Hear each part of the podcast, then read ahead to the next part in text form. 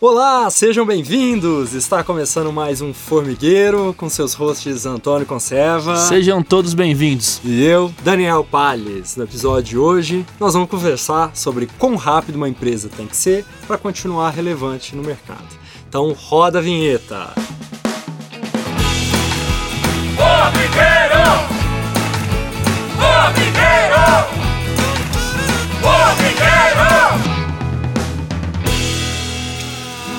E aí, Antônio, tudo bem? Fala, Dani.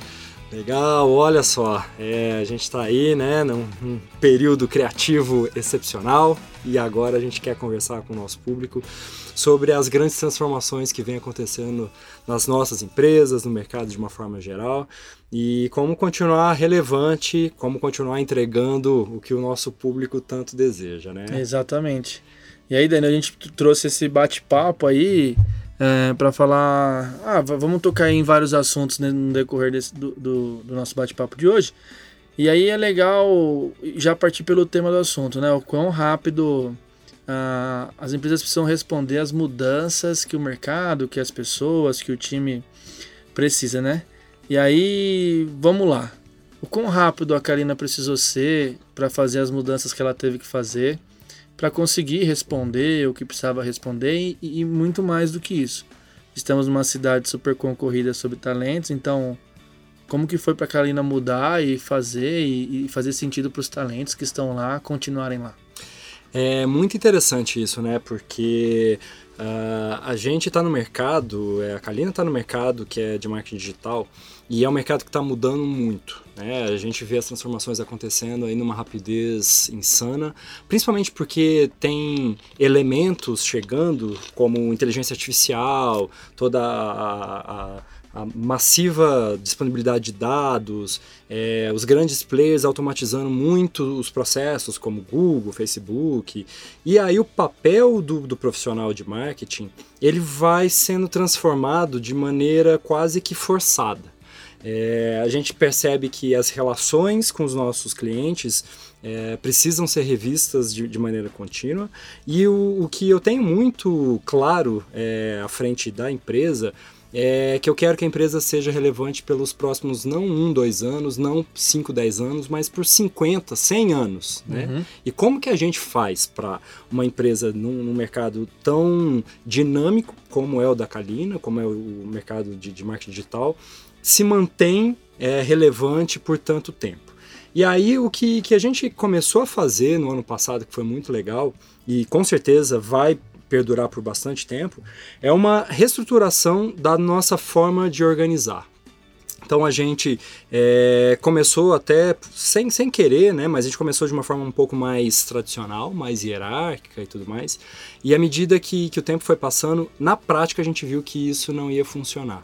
É, a gente não consegue responder da, na rapidez suficiente que, que o público precisa, que os clientes demandam, que, que o mercado é, exige, é, com essa estrutura mais travada, né? com uhum. essa estrutura mais é, menos móvel, menos flexível.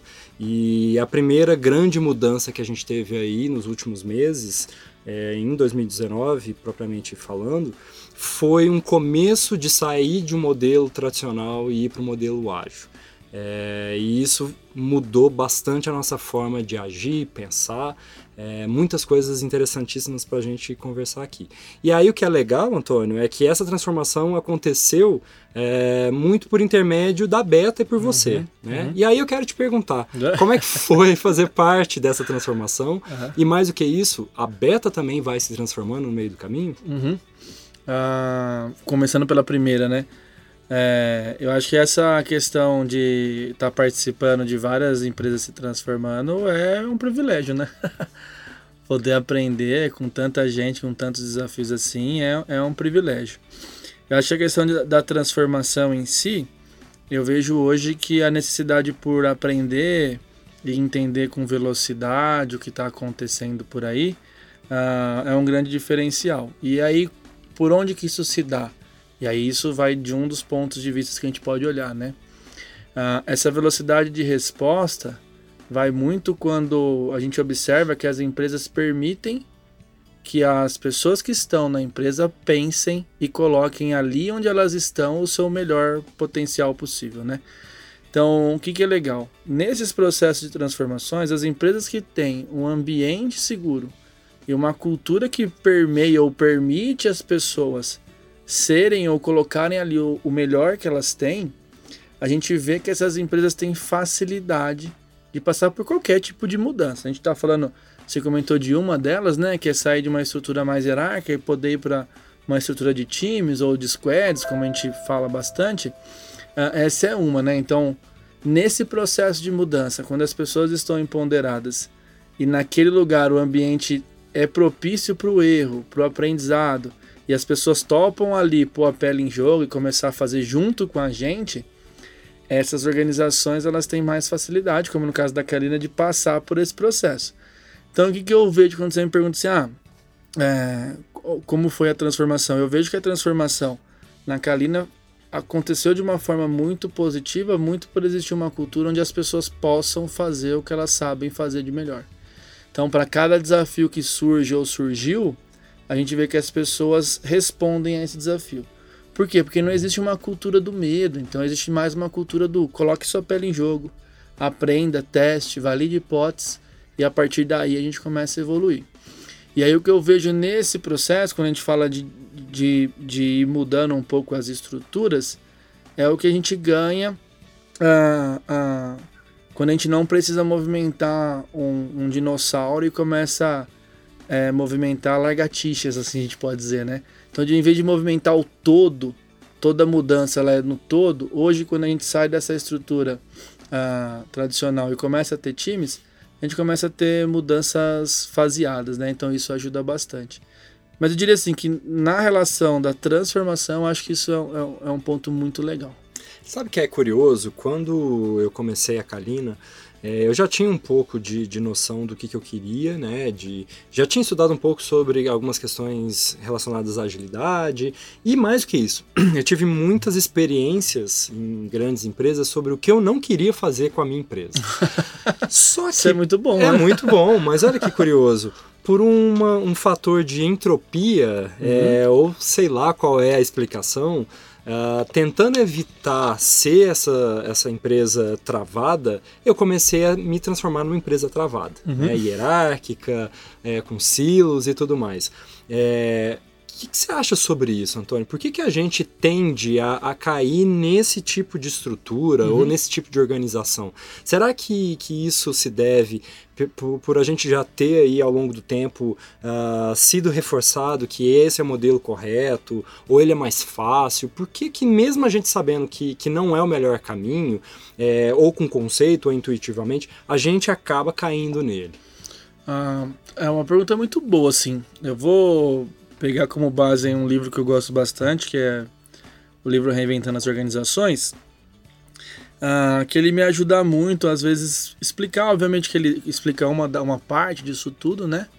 Mas é a gente tentar entender em qual paradigma nós estamos, né? Então, pensando que a gente, como líder das empresas, líder de time, líder de pessoas, a gente tende a estar tá vendo o mundo por uma perspectiva Uh, e é essa perspectiva que dita o ritmo, ou as formas, ou a organização da nossa empresa.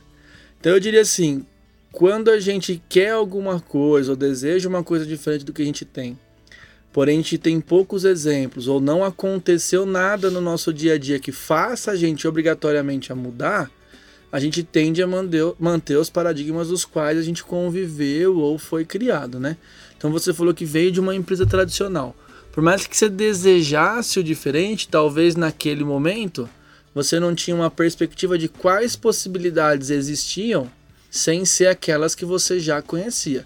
Então, naturalmente, na hora de responder a um desafio, a uma dor, a uma oportunidade, você tende a voltar para o que você tem de, de, diria assim, de ferramenta ali na cabeça. Então, a ideia é, nesses processos onde a gente deseja fazer diferente, é, sim, se possível, antes de sentir a dor, porque quando dói, você naturalmente se muda sim, uh, mas nem sempre para o melhor. Talvez você se feche mais também, vai depender, né? Então é ideal se aproximar de quem entende ou já consegue ter uma perspectiva diferente, porque a partir do exemplo do fazer junto, começa a abrir horizontes de como fazer isso, né? Então eu diria assim, Se a gente entender por esse, quando a gente olha né, por esse prisma, entender como hoje a liderança vê o mundo, você começa a explicar a organização. E é muito legal que nesse mesmo livro ele fala uma frase que eu gosto muito, eu sempre coloco nas minhas apresentações, é que a velocidade ou a forma ou as mudanças que uma organização tá, ela anda no ritmo de como o líder ou os líderes daquela empresa pensam. Então ela não vai andar mais rápido do que a forma com a qual os líderes ou o dono, o CEO e todos os C-levels da empresa pensam. É isso que determina o quanto ela muda ou se transforma. Então se a gente pensar por aí, toda transformação ela já está na velocidade da qual aquele líder ou dono da empresa está. Então, quando a gente se conecta com algum parceiro, uma das primeiras coisas que a gente faz é dar transparência ou entender o quanto aquele líder ou dono, empre, empresário, deseja mudar, porque a partir daí a gente sabe em qual velocidade vai. Recentemente, a gente estava numa negociação e tal, aí um, uma das pessoas que estavam na mesa perguntou: ah, quanto tempo para você entregar a transformação que você está falando e tudo mais? Eu falei assim: olha se depender de eu contar o que eu sei e tal, eu acho que, tipo assim, em 30 dias eu vindo aqui recorrentemente, eu passo tudo, assim. Agora, o, te o tempo ele não é muito meu. O tempo é mais assim, com o conteúdo que a gente vai se, se relacionar. Com os desafios que a gente vai ter, vai ser muito da forma que vocês, como liderança, querem responder a isso. Respondendo rápido, pode ser que eu fique aqui 15 dias. Depende do tempo da resposta, a gente pode ficar por mais tempo. E isso pensando no processo de transformação. Obviamente que a gente permanece por mais tempo, porque aí a gente sai dessa etapa de transformação e vai para a etapa de construir o futuro, né? Mas ele perguntou dessa, nessa etapa, para você entregar essa, o que você está falando, quanto tempo? Falei, enfim, para passar o conteúdo é um mês. então isso é muito massa. Tem uma história, uma historinha zen que eu gosto muito, que o discípulo ele encontra um monge e aí o mestre dele, e aí ele pergunta pro monge, ah, quanto tempo que eu preciso praticar para para me tornar iluminado. E aí o monge fala, hum, 10 anos. Ele fala, 10 anos? Não, 10 anos é muito. Eu vou treinar com muito afinco, eu vou treinar todos os dias, eu vou meditar da forma mais correta possível. Se eu fizer com muita vontade, quanto tempo que eu vou precisar para atingir a iluminação? Aí o monge pensa um pouco, ele fala, 20 anos. É, e aí, o que, que, que eu acho que é interessante nessa anedota. É muito bom. É, não basta também querer colocar essa urgência na transformação se ela não for feita de, de maneira genuína, uhum. né? E o que eu vejo que acontece, e eu tive uma experiência nesse sentido, é na vontade de fazer a transformação acontecer, a gente atropela muitas coisas uhum. e faz de uma forma não ideal e acaba sendo contraproducente. Então, uhum. no começo da Kalina, eu estava muito é, enamorado da, da, da, ideia de rodar algum tipo de agilidade, e eu conheci um pouco mais sobre Scrum. Só que eu não tinha conhecimento profundos a respeito da ferramenta. E eu tentei aplicar lá na, na, na, nos times. E assim, é, a gente rodou durante, sei lá, uns dois, três meses. E ao final a gente teve uma única certeza: eu não quero saber de Scrum nunca mais na minha vida. né? então, foi, foi é, eu acho pouco, que, hein, que a gente não anedota, perde um sonho. não, a anedota funciona porque é isso, assim, nessa vontade de colocar toda a energia de uma forma errada, uhum. você acaba criando um problema para realmente atingir a iluminação, entre uhum. aspas, né? E a gente só foi conseguir, de novo, repensar nisso com a chegada de você e do time da, da Beta, né? Uhum. É, e isso é muito curioso, assim. É curioso. Não basta querer a transformação, mas tem que fazer de um jeito correto, uhum. né? É, um ponto importante, quando a gente bate um papo sobre isso, é, a dificuldade que às vezes a gente é, tem de, de respeitar a nossa história, a história das pessoas que estão com a gente e a história da organização como um todo, né? Que é de onde que ela veio, quais, quais bases teóricas embasaram todo o crescimento dela, qual é a história dos sócios, das pessoas que estão trabalhando. E aí a gente acredita que é só a gente decidir alguma coisa e pôr para funcionar.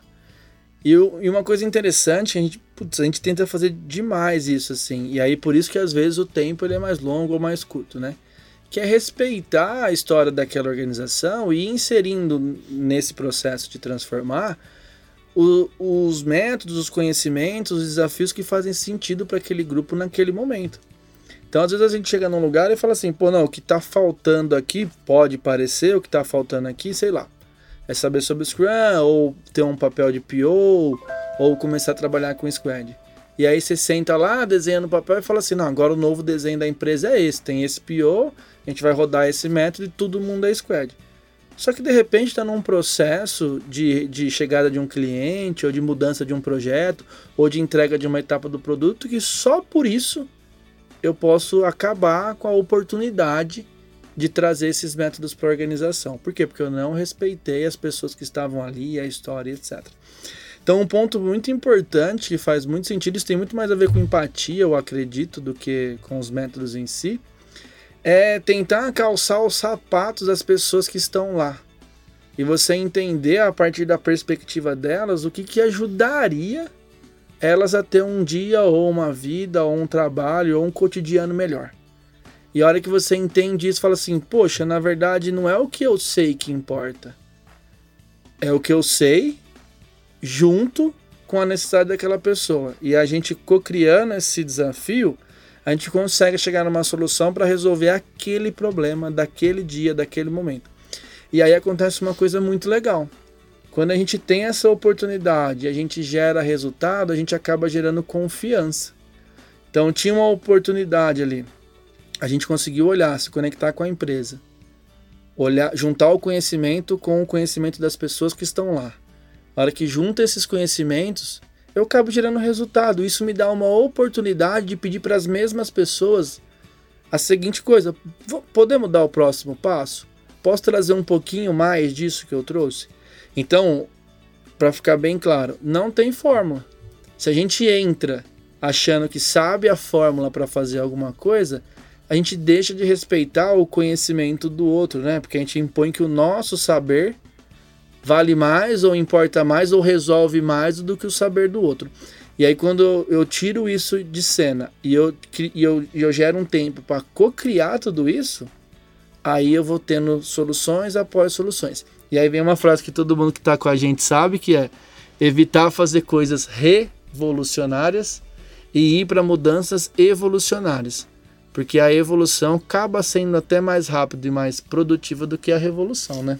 E eu vou te contradizer de, é, em relação a, a, a gente é, não, não, não pode tentar ter, ter, ter, certezas, né? E na verdade a gente tem certeza sim sobre o que não fazer, né? É, aí tudo bem. Sobre coisas que já vão dar errado, a gente já sabe de antemão, né? Uhum. E, e, por exemplo, uma que, que com certeza não funciona, e é curioso como a gente tem casos e mais casos de não funcionamento e a gente continua insistindo, que é o das consultorias tradicionais. Uhum. Então, o que eu mais vejo quando, quando me relatam sobre consultorias é, entrando para tentar ajudar, é aquele modelo em que uh, chega-se com um, um, estudo que, que muitas das vezes ele vem quase que pré-formatado, existe um uhum. caminho que tem que ser seguido segundo a metodologia XPTO. Exato, que é e, feito em 15 dias. Que é feito em 15 dias, e aí gera aquele calhamaço de, de páginas que é entregue na mão do responsável. O responsável paga uma quantia volumosa por esse compêndio é, agradecem mutuamente e aí esse, esse estudo, esse documento vai para uma gaveta e nunca mais vira nada. Uhum. Né? E, e, é curioso como, se a empresa tiver um novo problema daqui a algum tempo, qual vai ser a solução? Vamos trazer uma consultoria mais uma vez para fazer exatamente da mesma forma, né? E essa consultoria tem todo um, um arcabouço ou oportunidade para falar que o que estava na gaveta no papel não ia funcionar nunca por causa disso, por causa daquilo e tal. E, eu, e o que a gente gosta de pensar muito é que a gente precisa fazer junto. Não dá para ir embora antes de entregar, né? Então, assim, como que você vai ajudar alguém e não deixa nada lá, não entrega, não faz junto, né? Então, tá próximo e fazer junto faz parte. Acho que os processos de transformação eles vêm co-criado, porque eu, eu, sinto um pouco de, de soberba até de você acreditar que em um mês ou em 15 dias você consegue sugerir uma solução melhor do que pessoas que estão ali há anos, né? Então acho que complementar um conhecimento de longo prazo e das pessoas que criaram aquilo, junto com o que as pessoas vêm estudando e trazendo de novo, eu acho que faz mais sentido. E aí você consegue olhar melhor as oportunidades da onde dar o primeiro passo, né? É mesmo porque o que a gente tem que entender, e, e eu acho que vai ficando claro né, para nós que estamos no meio da transformação, mas que todas as empresas deveriam ter muita clareza, é que as questões prescritivas elas estão fadadas a funcionar mal ou não funcionar. Uhum. Né? Então a gente olha um ambiente, um mercado de trabalho, a gente olha um, um mercado de negócios que é cada vez mais dinâmico e complexo.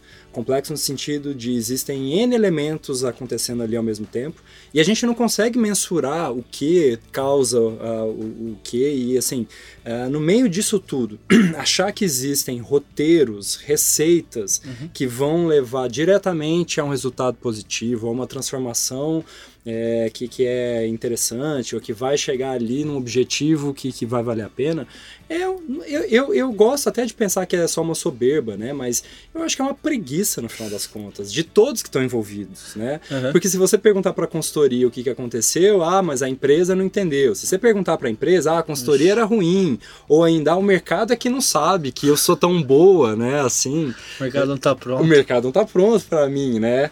É, e no final das contas, o que importa mesmo, que é essa transformação de um modelo que é útil para o público, que, que é escalável dentro da, da, da proposta de gerar valor para todo mundo, né?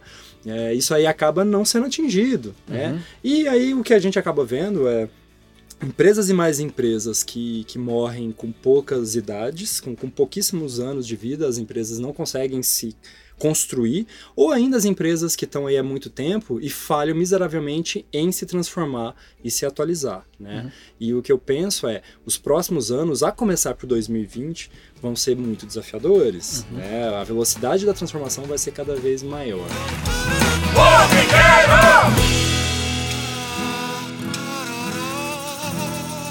E aí, Antônio, eu, te pergunto, assim, o que que a gente está fazendo? O que que a Beta está fazendo? O que, uhum. que a uhum. Kalina está fazendo para se manter atual nesse mercado? Uhum.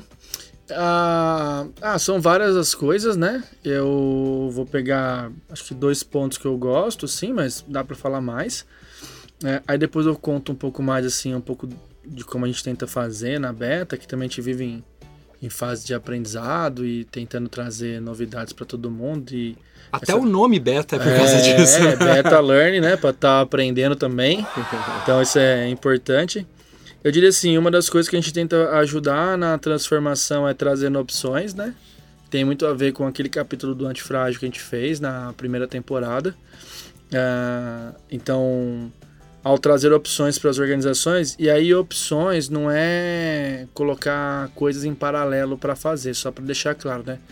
Porque às vezes tem um número maior de opções, as pessoas é, confundem com ter muita coisa para fazer ao mesmo tempo, né? Então tem muitas atividades, não é ter muitas opções, né?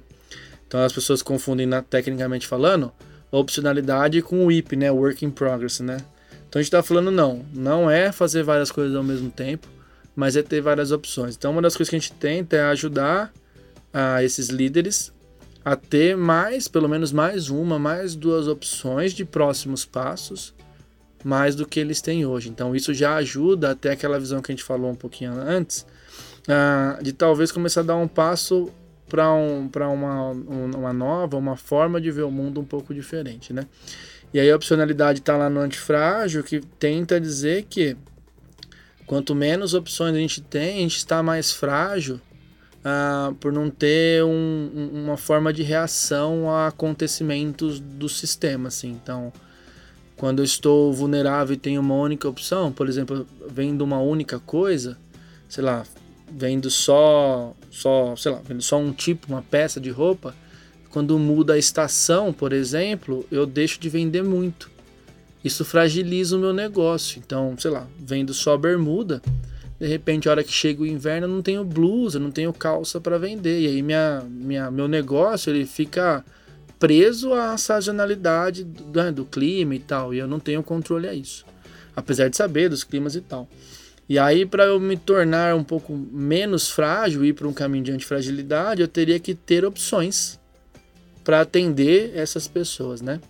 E uma das coisas que a gente costuma fazer com os nossos parceiros é isso, gerar opções. Então, tanto de novos produtos, melhorar os serviços, opções de se organizar.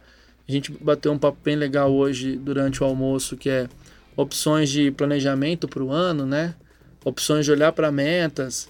Então é trazer opções para as pessoas se sentirem confortáveis. E o que é legal é que as opções que a gente traz, a gente sempre vivenciou elas. Então a gente sabe ajudar na execução, na, na caminhada e tudo mais. E aí, junto com isso, é tanto a gente junto com o parceiro, mas também o parceiro e os líderes, é colocar cada vez mais a pele em jogo, né? Então, se aproximar, experimentar o que você oferece, experimentar um pouco mais quais são os passos dessa mudança, para você poder de fato falar se aquilo dá certo ou não, né? Então, quando a gente fala da beta, é construir junto com os parceiros. Então, não é que a gente ouviu ou leu que a, tanto a transformação digital, transformação ágil, transformação cultural e todas as transformações possíveis, uh, que elas funcionam. Não é que a gente leu, ouviu no livro e agora a gente está sei lá, montou uma palestra e agora a gente vende essa palestra. Não, porque a gente experimenta, vivencia isso na prática e faz isso acontecer, né?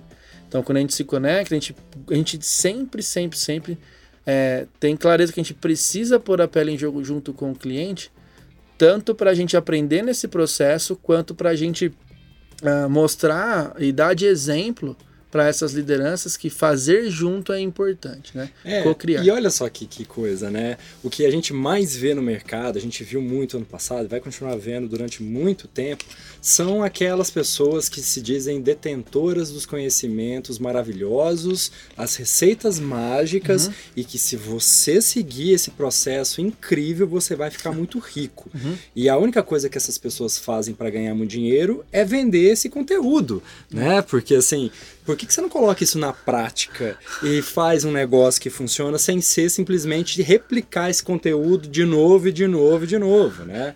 É, isso é muito curioso, demais. é muito eu legal. Eu vejo muito isso no Instagram, né? Tipo, então, sei lá, é, aprenda a fazer o seu primeiro milhão.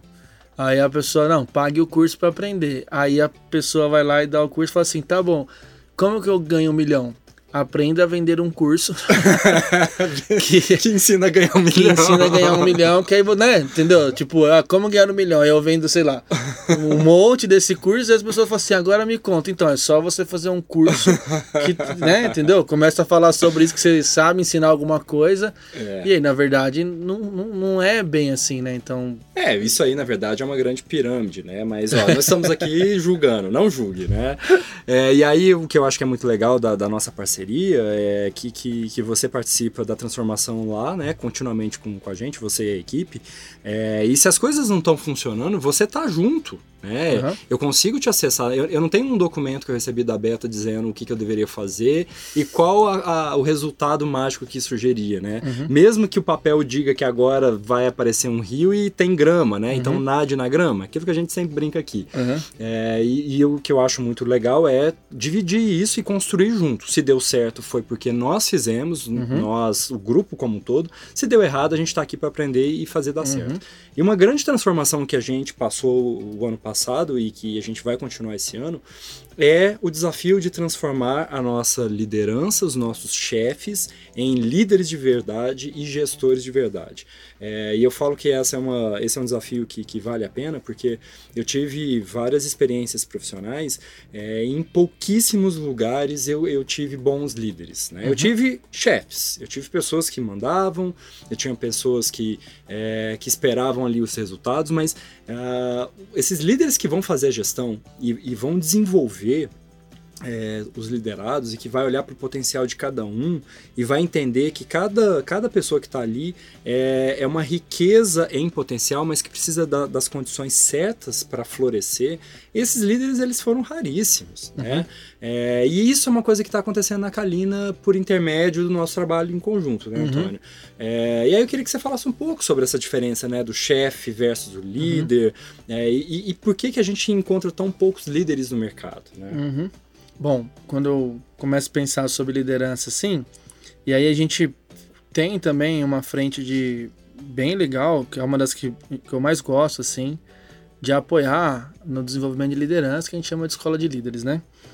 É, e aí o interessante disso é que comumente, né, eu já passei muito por isso, quando eu, eu também me desenvolvo muito ainda, vou continuar me desenvolvendo, mas quando eu comecei a a minha carreira e quando eu comecei a liderar pelas primeiras vezes, você é muito comum você se conectar com pessoas, grupos que parece que tem as fórmulas do desenvolvimento do líder, né? Então você, sei lá, você começa a interagir com esses livros e pessoas e consultorias uh, e eles ensinam muito métodos. Então, sei lá, é, faça isso com frequência, olhe para esses números, use essa ferramenta, é, compre uma ferramenta de mercado que vai te dar lá todo o gamificado que você tem para fazer.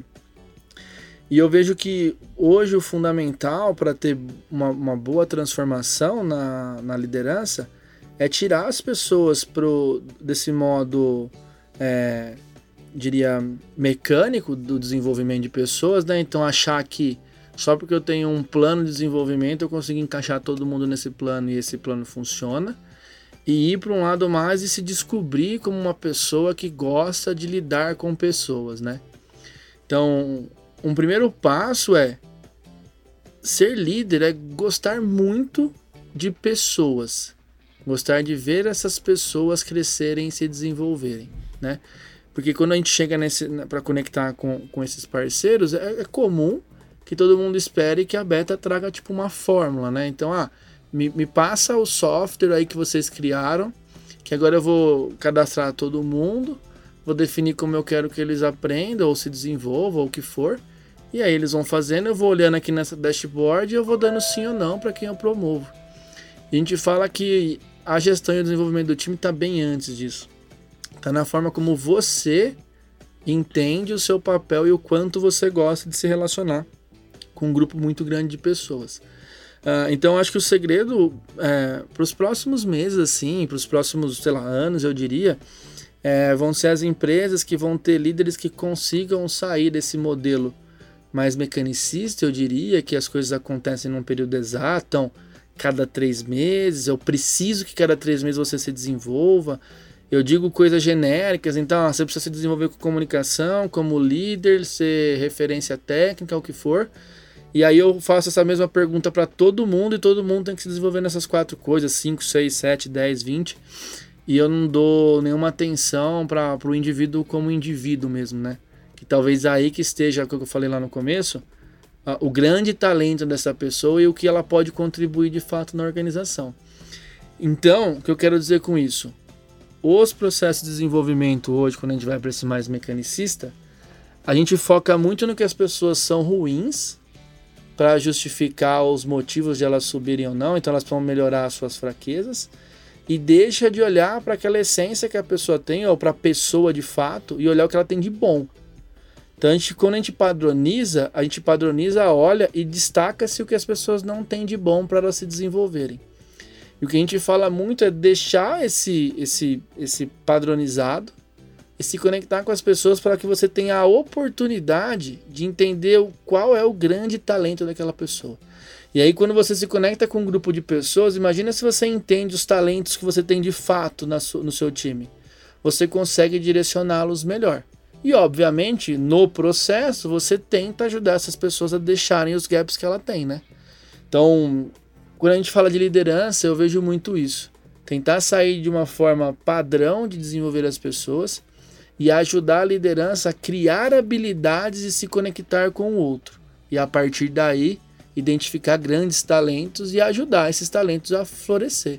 Que é o que a gente sempre fala, trazer o líder mais para o papel de um jardineiro do que, sei lá, o dono do trator que sai moendo cana por aí, arrancando cana. É mais assim, não, eu quero cultivar esse jardim para que ele floresça da melhor forma possível. E eu gosto muito desse exemplo que, que a gente usa de vez em quando, porque tem uma, uma questão orgânica nisso, né? Uhum. É, tem uma questão que é assim, quando você faz um plantio dessa maneira, sem ser uma monocultura, é, cada planta tem o seu tempo, tem a sua característica, uhum.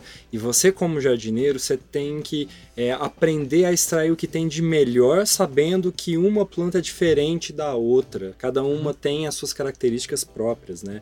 E você tem que gostar muito desse trabalho, uhum. muito, porque cada interação vai ser única, né? A interação do líder uh, com o liderado em alto nível é uma experiência única, né? Uhum. E o que eu fico pensando, Antônio, é assim, durante muito tempo, e é o que acontece na maioria das empresas, só existe um caminho. E aí a gente vai cair de novo naquela questão da opcionalidade. É, para uhum. você evoluir dentro da empresa, você tem que assumir um cargo de gestão. Mesmo que você não goste de ser um gestor, mesmo uhum. que você não goste de ser um líder ou de desenvolver pessoas. É, mas como você não tem saída, você vai ocupar aquele papel, você vai influenciar a vida de várias pessoas que estão embaixo, e aí você vai ser uma, um profissional ruim e você vai causar uma experiência ruim naquelas, naqueles seus liderados, que é a causa de, de, de frustração de muitos dos profissionais que a gente Perfeito. conhece. Né? A gente pode falar, a gente fala de time de alta performance, a gente pode, a gente pode conectar esse assunto com, nossa, com muita coisa assim. Que é o seguinte, fala de time de alta performance, eu desenvolver uma empresa de alta performance. Uh, e aí, pegando esse mesmo exemplo, você não dá opções de desenvolvimento para as pessoas, ou os líderes não têm ferramenta para dar opção. Perfeito?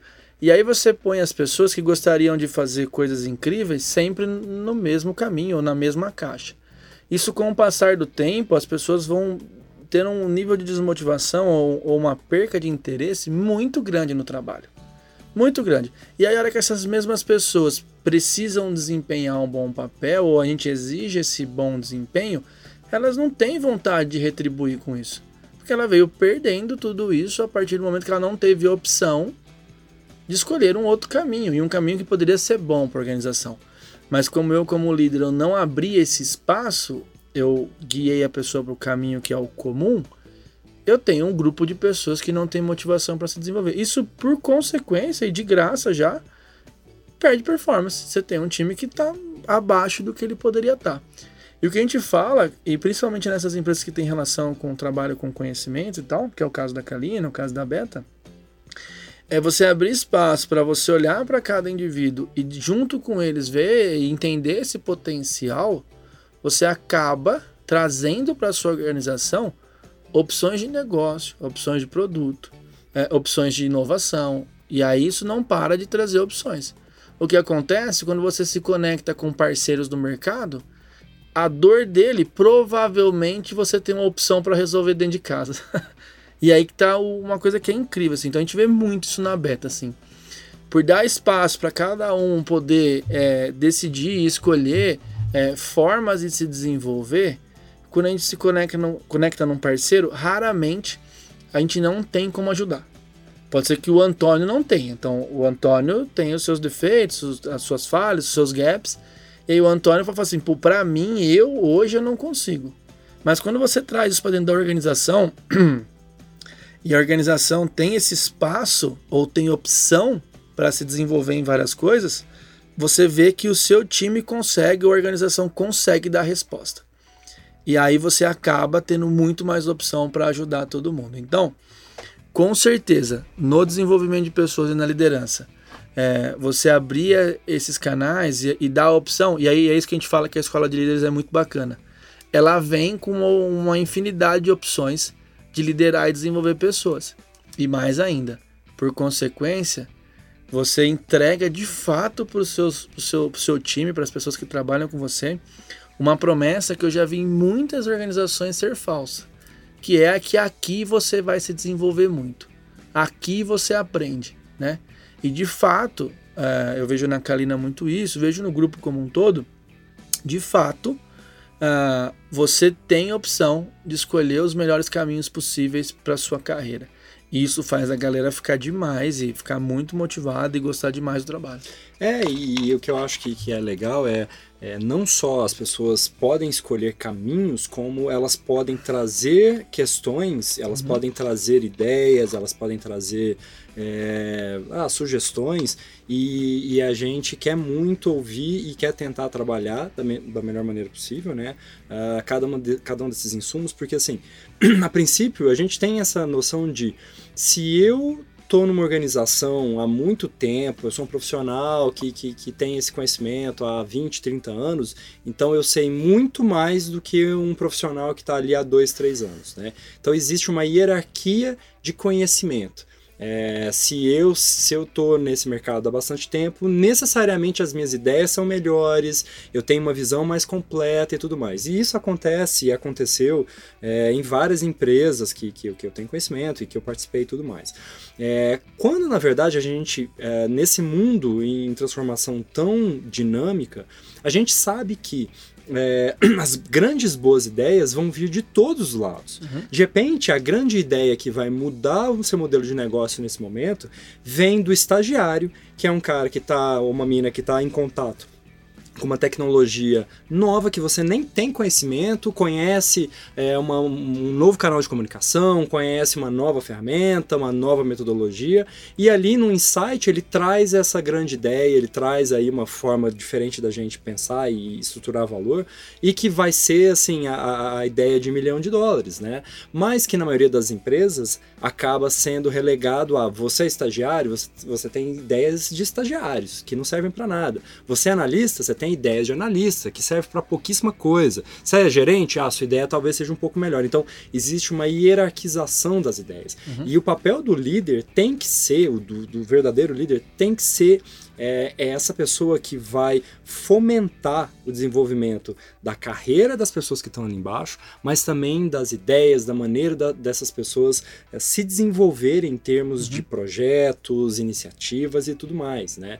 É criar uhum. essa, essa horizontalidade real na empresa. Uhum. Né? E isso, eu... isso é uma transformação super profunda. Super né? profunda. E aí quando você fala da hierarquização da informação e tudo mais, é um da, da ajuda até a explicar a citação do livro que eu comentei, que é o Reinventando Organizações, que a organização se desenvolve na velocidade da qual o líder pensa ou opera, né?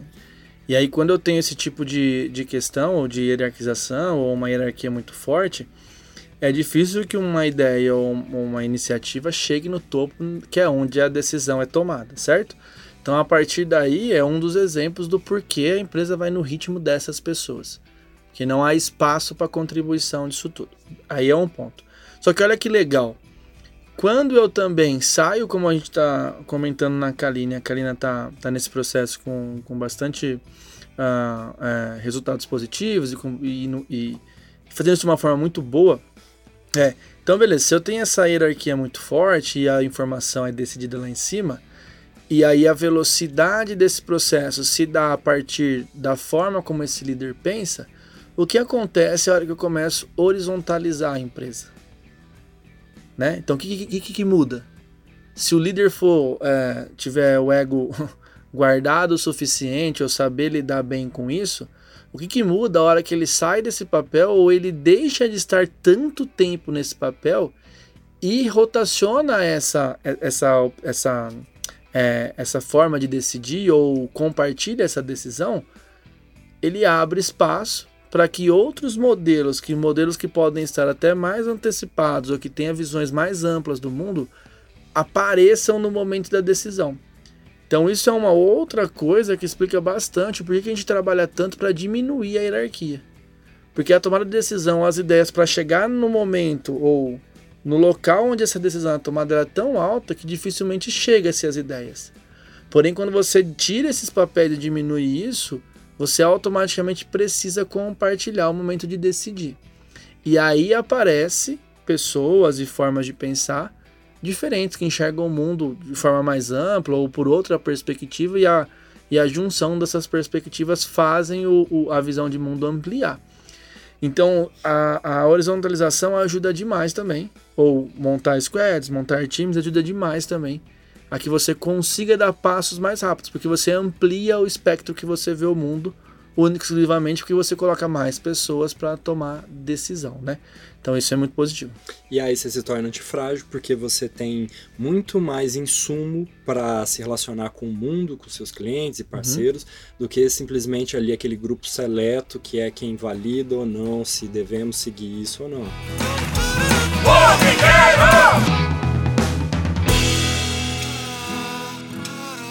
Ô, Antônio, e, e para o futuro aí próximo, o que, que a gente pode esperar, assim, esse Legal. ano, os próximos anos, o que, que a gente pode esperar em termos de transformação? Uhum. É, as empresas eu vejo que estão aí no movimento muito assustado em alguns aspectos para pegarem esses termos da moda, né? A agilidade agora caiu na boca do povo, todo mundo agora quer ser ágil, e aí os coaches quânticos estão nadando Ixi. de braçada, né? Mas o que, que a gente pode esperar aí de transformação e como que, que eu, à frente de uma empresa ou de um grupo, é, ou profissional, como é que eu posso me preparar e fazer essa, essa transformação acontecer da melhor uhum. forma possível? Ah, eu acho que. É, acho não, tenho bastante clareza, na verdade, que é, um dos pontos mais difíceis que vai ser, para começar a contar o porquê que eu imagino isso, é, a gente não vai dar conta, não vai, não vai surgir os talentos na velocidade e no número que a gente precisa, né? Então, é, queria deixar esse ponto claro. Assim, a gente tem demandas, todas as empresas estão com vagas abertas, principalmente as empresas relacionadas à tecnologia. Obviamente, as empresas que estão se transformando vão é, por consequência, precisar de profissionais é, com essas características e a gente não vai suprir o que o mercado precisa. A gente não, não, tem, não tem como, assim, não, não, não vai nascer pessoas suficientes, elas não vão ficar velhas mais rápido, ainda não tem nenhum plano para o tempo de graduação diminuir. É, existem iniciativas que as pessoas ainda estão fazendo para trazer pessoas que hoje não estão nesse mercado para esse mercado, beleza, mas vai faltar. E aí, nesse sentido, você vai ter que otimizar ou melhorar os seus processos ou o ambiente de trabalho da sua empresa, para que a partir do número de pessoas que vai crescendo, vai crescer, mas talvez não no ritmo que você precise, consiga dar vazão para as demandas do mundo, assim, do sistema, do mercado, dos negócios e tudo mais. Então, dito isso, que se você que você vai precisar ter esse ambiente, essa essa essa estrutura propícia para estar tá trabalhando da melhor forma possível, eu vejo que pro futuro, empresas que conseguirem ter uma cultura e um ambiente nessa cultura que, que esse ambiente seja extremamente seguro para as pessoas se colocarem ou colocarem ali o melhor que elas têm, com certeza é as melhores formas para você atingir resultado, né? Então, vai passar por um processo que eu não sei se um dia teve no Brasil, aí a gente precisa pesquisar mais, uh, onde o empreendedor vai ter que, que deixar uma premissa que, de lado que para crescer é só contratar, e ele vai ter que dedicar muito tempo, muito tempo para deixar a cultura e o seu time é, com a melhor forma de trabalho possível, com o ambiente mais seguro possível, para poder responder essas mudanças, né? Porque, como a gente deu alguns exemplos, hoje as empresas perdem muita performance por culpa de burocracia, liderança, estrutura, é, pouca opção e por aí vai. Então, não vai ser só trazer pessoas. Você vai ter que trabalhar com a sua burocratização, aumentar o número de opções, ter líderes melhores, é, ter culturas que as pessoas se identifiquem e queiram estar ali, é, tirar uma barreira e, uma, e desassociar uma coisa que a gente faz muito, que é ah, aqui a pessoa quando está no trabalho ela tem, ela é a pessoa profissional, então saber que aquela cultura, aquele ambiente precisa tratar também a pessoa com integralidade, né? Então integralidade é um ponto que as empresas vão ter que olhar muito, e aí aqui também está a diversidade e várias outras coisas. Então eu vejo que empresas que querem ter sucesso vão ter que cuidar e fazer uma boa, diria assim, uma boa lição de casa, de criar um pouco disso que a gente está falando, um ambiente seguro, onde as pessoas tenham a oportunidade de colocar o melhor que elas têm ali, uma boa cultura, um número legal de opções, uh, olhando para a integralidade, para que essa, esse ambiente, essas empresas consigam responder o máximo possível e aumentar a performance dos times, né? Porque a performance dos times não estão relacionadas apenas com conhecimento técnico. Conhecimento técnico, eu falo isso bastante, é estrada, assim. Quanto mais tempo você fazendo alguma coisa, você vai aprender. Agora, o comportamental, essa relação ou essa criação que é necessária em conjunto, isso é difícil e a gente explora pouco, aproveita-se pouco hoje em dia. Né? E o desafio é grande porque você está falando aí sobre o mercado que, que, que não supre né, o número de profissionais. O desafio está em trazer esses profissionais e mais do que talvez trazer é reter né, esses uhum. profissionais. Então eu, eu vi um estudo que eu vou até pedir para o time colocar disponível é, nas nossas redes, é, em que mostra que o tempo de permanência de um profissional nas top empresas de tecnologia do mundo, então estou falando de Apple, Amazon, Facebook, Google, o tempo de permanência é de um ano e meio a um ano e oito meses. Então você pensa que essas empresas que têm dinheiro praticamente infinito, elas e assim todo o status de você poder trabalhar e dizer que trabalha nelas essas empresas não estão conseguindo reter esses profissionais. Porque eles são muito chatos porque eles são profissionais ah geração blá blá blá não, não, não, porque de repente a gente está olhando da forma errada para a experiência desses profissionais, né? Uhum. Como que, que se tenta reter profissionais hoje em dia? Ah, vamos colocar aqui, então, pula-pula, vamos colocar cachorro, vamos pintar de azul e verde, vamos né? Vamos pagar bem. Vamos pagar bem, vamos pagar muito dinheiro, muito, muito dinheiro, né? E vamos inflacionar cada vez mais o mercado. E mesmo assim as pessoas estão indo embora.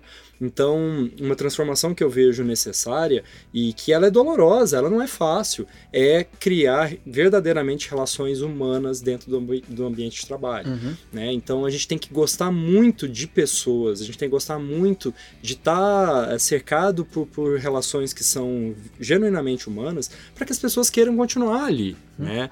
E como fazer isso, que, que, que, é o grande desafio, é por meio da capacitação né, das, das uhum. lideranças e, e, desse mindset maior da empresa. Né? É, essa é a única maneira da gente compensar aí o desafio do, dos próximos anos desses profissionais. E uma coisa que, que eu tenho bastante convicção: uma vez que você, enquanto empresário, empreendedor, né, líder, consegue de fato olhar para o que realmente é, importa na experiência desses profissionais, eles ficam. Uhum. Eles ficam até por salários menores, se for uhum. o caso, sabe? Uhum. Hoje em dia, a, a, gente quer cada vez mais encontrar experiências que, que sejam completas. Uhum. Ganhar muito dinheiro para estar num ambiente ruim, tóxico, não se sustenta. Uhum. É, por mais que seja no, no, Google ou na Amazon, qualquer uhum. lugar que seja, se aquilo ali não preencher de fato a existência das pessoas, elas vão embora. Uhum. Então, é, eu vejo como assim é, determinante para as empresas que vão ter sucesso a longo prazo dentro desse mercado que se transforma de uma forma tão é, insana, as empresas que vão parar de olhar para as pessoas como recurso e vão entender que elas são pessoas, seres humanos, né? Uhum. Coisa que parece ser tão básica e que está lá na outra galáxia, né? É. Eu vejo muito, quando a gente fala de, de tudo que a gente está falando, todas as possibilidades de, de benefício, de retribuir, mesmo assim as pessoas não ficam. E eu vejo que hoje é uma relação ela mais complexa que isso, assim. Se você conseguir achar uma forma de remunerar que faça sentido para a pessoa que o ambiente agrade ela de estar ali e, que seja propício para ela se colocar e colocar ali o melhor que ela tem. Só que para mim o mais importante, você explicar qual que é o propósito do que vocês estão fazendo junto. Isso faz muito, muito sentido para as pessoas, elas ficam mais, né? Então na beta a gente teve várias pessoas, tem várias pessoas que pensam assim, estão com a gente por isso, que é por saber que estão construindo alguma coisa, essa coisa faz sentido para essas pessoas. E a gente é muito honesto e muito sincero nessa construção, né? Então eu acho que esse, é esse mix, assim, não dá para olhar para aspectos muito, uh, muito determinados já. A gente precisa olhar um pouco mais para, como, como até a palavra que eu falei, integralidade, de olhar um pouco mais e para mais aspectos, tentar olhar cada vez mais um todo maior, né? Porque o todo vai muito do seu ponto de vista, né? De ver o todo. Então é tentar cada vez ampliar o seu ponto de vista para ver esse todo e ver que as pessoas precisam mais do que coisas que hoje são oferecidas, né? Então eu vejo que o desafio é, é muito legal. E eu acho bacana também comentar que tem algumas literaturas que contam isso mesmo, que é ao deixar de sair só pelo resultado e pelo modelo de monocultura, é uma mudança de paradigma. Olha que o meu foco é no empoderamento das pessoas e na cultura da empresa, tá? É sair mesmo, é mudar de um paradigma para o outro. É olhar que o valor não está não tanto no resultado, mas sim nas pessoas poderem colocar ali o que elas têm de melhor e uma cultura que, que permita isso, né? Então eu acho legal e dá para procurar bastante na literatura. O livro que eu comentei durante o episódio conta um pouco disso, mas tem outros. Então eu acho isso muito bacana.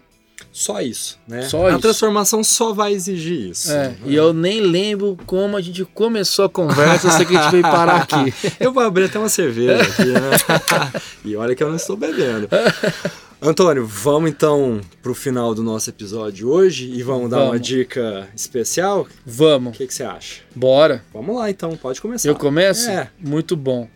É, Ah, eu acho que hoje a dica é uma dica que me ajuda muito. Eu tento ah, tra- é, transbordar isso pro time, porque não é fácil. Acho que todo mundo que tá, ah, que, que tá tentando criar, construir alguma coisa, sabe o desafio que é de agenda, de, de conciliar tudo que tem para fazer num dia só. E a minha dica vai muito nesse sentido, que é gestão visual. Assim, minha dica é visualize os trabalhos ou as coisas que você tem para fazer, para que você possa conseguir de fato entender o que é mais importante e resolver aquilo, né? Então, gestão visual, eu uso várias ferramentas, já usei várias, Gira, Trello, a gente está usando o ClickUp agora na Kalina. Ah, tem quem gosta do, do Evernote, tem quem prefere lista. Eu acho que a opção vai muito da forma como a pessoa gosta de trabalhar e tudo mais. Mas ter gestão ou ter ou conseguir visualizar o que você precisa gerir ajuda demais. Então minha dica é: quem tiver enrolado, quem tiver com muita coisa para fazer, tente de alguma forma colocar tudo o que você tem para fazer e de, e de todas as suas vidas, né? Vida pessoal, vida profissional, sua vida esportiva para quem pratica esporte, a vida na família para quem está sempre perto da família. Tente colocar tudo isso num lugar onde você possa ver e isso vai te dar uma opção de priorizar muito boa. E uma outra opção de resolver o que você pode resolver naquele momento ou naquele dia, que vai te, te dar um alívio, te dar um ganho, né, ao resolver isso. Então, dica do dia, do capítulo, do episódio: gestão visual. Muito bom. E aí, Dani, só pra eu fazer um drama aqui, diga aí qual que é a dica diferentona que você vai trazer aí hoje, ou se eu tô queimando a largada aqui, vai ser uma coisa mais normal, né? Vamos ver. Ortodoxa. É, ortodoxo, exato. Não, não, não, não. Vai ser uma dica diferente. Não vou decepcionar. Nunca decepcionarei. A, a minha dica diferentona de hoje é uma dica tão besta e tão é, não seguida, sabe? Tão simples possível, Tão né? simples, né? Mas assim, é, a gente é, sistematicamente vai contra ela, que é tire férias, querido profissional, tire férias. E Essa olha, é pra mim, será? eu acho que é, né? E pra mim também, eu tirei agora faz pouco tempo, mas é, quando eu comecei a Kalina, até tirar as primeiras férias, foram dois ou três anos, né? E, o que, que, que é muito ruim nesse processo é assim, a gente gosta é, de fazer aquela, aquele drama de meu Deus, faz muito tempo que eu não tiro férias, mas a gente conta isso como se fosse uma coisa positiva, né? Olha só, faz 10 anos que eu não tiro férias. como se isso significasse assim, ah, eu sou tão produtivo que eu nunca parei, né? É, só que o que, que acontece? A gente sabe por muitos estudos que se não existirem é, intervalos de descanso, seja no dia, então técnica Pomodoro, que faz você parar a cada 25, 30 minutos, é, chegar ao final do dia, ter lazer para distrair, né? ter finais de semana para você poder realmente extravasar e a, a médio e longo prazo você conseguir ter grandes períodos de descanso, de semanas, né? Então, é, essa questão da, das férias, é, elas vêm para você ser realmente produtivo. Eu garanto que se a gente tiver dois profissionais, um que ficou cinco anos sem tirar férias e o outro que a cada seis meses tirou duas semanas, esse segundo, a chance dele ter entregue coisas muito melhores é muito maior, né? Então, assim, parar de achar que não tirar férias é ser o fodão. É. Não é. Você é um bundão, né? Você tá contando vantagem contra coisa que não vale. Não está gerindo bem seu tempo. Não está. Para de contar vantagem, ninguém tá achando bonito, tá? E a gente tem, tem pensado nisso com tanto carinho lá na Calina que a gente está institucionalizando que todos os profissionais, a cada seis meses, eles vão ser fortemente orientados a tirar duas semanas de férias, é, porque faz bem pro trabalho, faz bem para a vida, faz bem para todos os aspectos, né? É, E para encerrar, é, quero lembrar que agora a gente tem uma recorrência semanal é, que, que, foi a novidade da segunda temporada. A gente tá, vai lançar episódios todas as segundas-feiras, é, depois de um clamor do nosso público, né, por, por, mais episódios, com maior frequência. E lembrando que a gente tem os conteúdos que estão presentes no Facebook, e ali então vocês vão encontrar tudo que a gente vai falando aqui ao longo do episódio, hashtag sonora, uh, quando a gente tiver convidados, a, a, a bio deles vai estar tá ali presente no Facebook, lá é, é, a nossa âncora, é, que é bastante legal. Então, por favor, sigam uh, o Formigueiro no, no, Facebook. No Instagram vocês vão ver os bastidores, uh, o que, que a gente vai fazendo ao longo aí da semana, como é que a gente produz uh, os nossos conteúdos, interações com os nossos convidados e muito mais. E no LinkedIn é onde a gente quer expandir o que a gente falou, então são é, conteúdos de apoio, são conteúdos um pouco mais profundos e embasados, ou seja, a gente quer dar uma experiência completa para o ouvinte do Formigueiro, tá? É, e se você que está ouvindo a gente tem dúvidas, sugestões, críticas e feedback, por favor, entre em contato com a gente por um desses meios. A gente quer muito ter certeza de que o que a gente está produzindo atende vocês e, e, e tem, e traz uma experiência que seja legal, bacana, de entretenimento, mas também de construção. É, então, por favor, queremos muito ouvir o que vocês têm para falar. A gente tem tido bons feedbacks, a gente quer ouvir mais. É, e é isso aí, Antônio. É isso aí. Por favor, quem tiver alguma coisa aí para contribuir, um livro para indicar para a gente ler, uma dúvida, um assunto para gente discutir, por favor, porque a gente está bem interessado em, em falar de muita coisa aqui. Se vocês puderem ajudar a gente a escolher um tema, vai ser massa. E se quiser criticar, critica. Pô, Tem que criticar. Por favor. Faz parte do processo. E é isso. Então a gente se vê na semana que vem, Antônio. Até semana que vem, Dani. Tchau. Valeu. Você ouviu Formigueiro, produção Berimbau Estúdio.